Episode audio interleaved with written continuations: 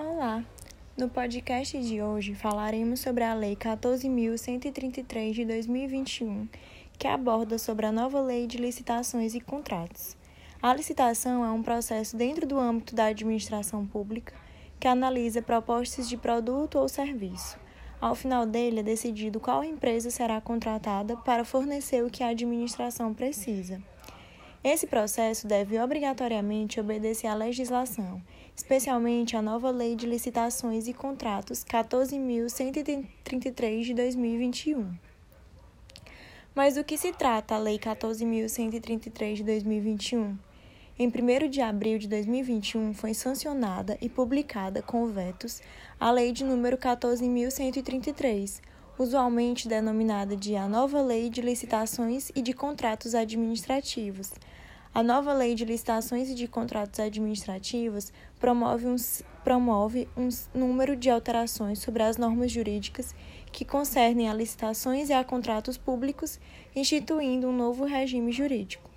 A Lei 14.133 chega e revoga, ou seja, tira a validade da Lei 8.666 de 1993, da Lei 10.520 e da Lei 12.462.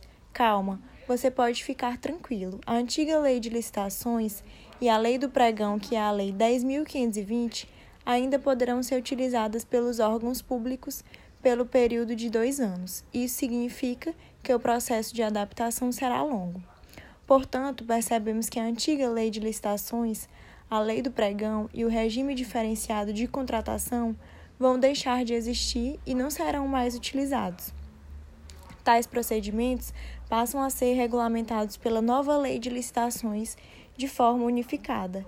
Além disso, a nova lei também aborda todo o processo de licitação, bem como os contratos administrativos, os procedimentos auxiliares, as sanções e muito mais.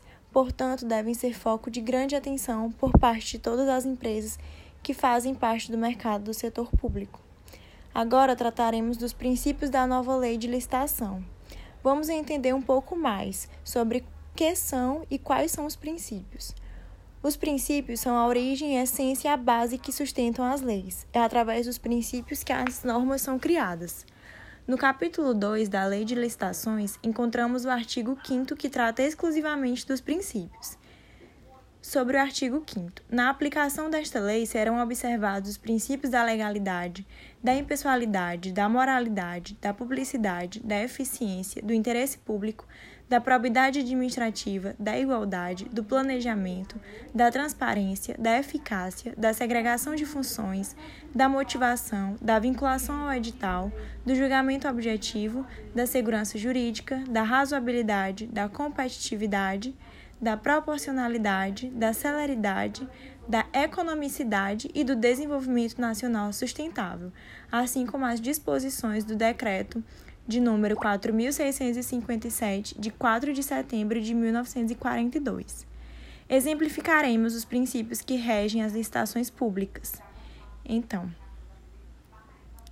esses são os princípios primordiais para o entendimento e aplicação das licitações e devem ser observados de forma vigilante. Agora que já esclarecemos quais são os princípios do direito administrativo que regem as licitações públicas, vamos entender um pouco sobre alguns deles. O princípio da legalidade diz que os órgãos públicos devem agir sempre dentro do permitido em lei. Ou seja, a própria administração pública está sujeita às obrigações impostas na lei podendo somente executar ações previstas e autorizadas por ela. O princípio da impessoalidade diz que os órgãos públicos devem adotar critérios objetivos e pré-estabelecidos para suas decisões.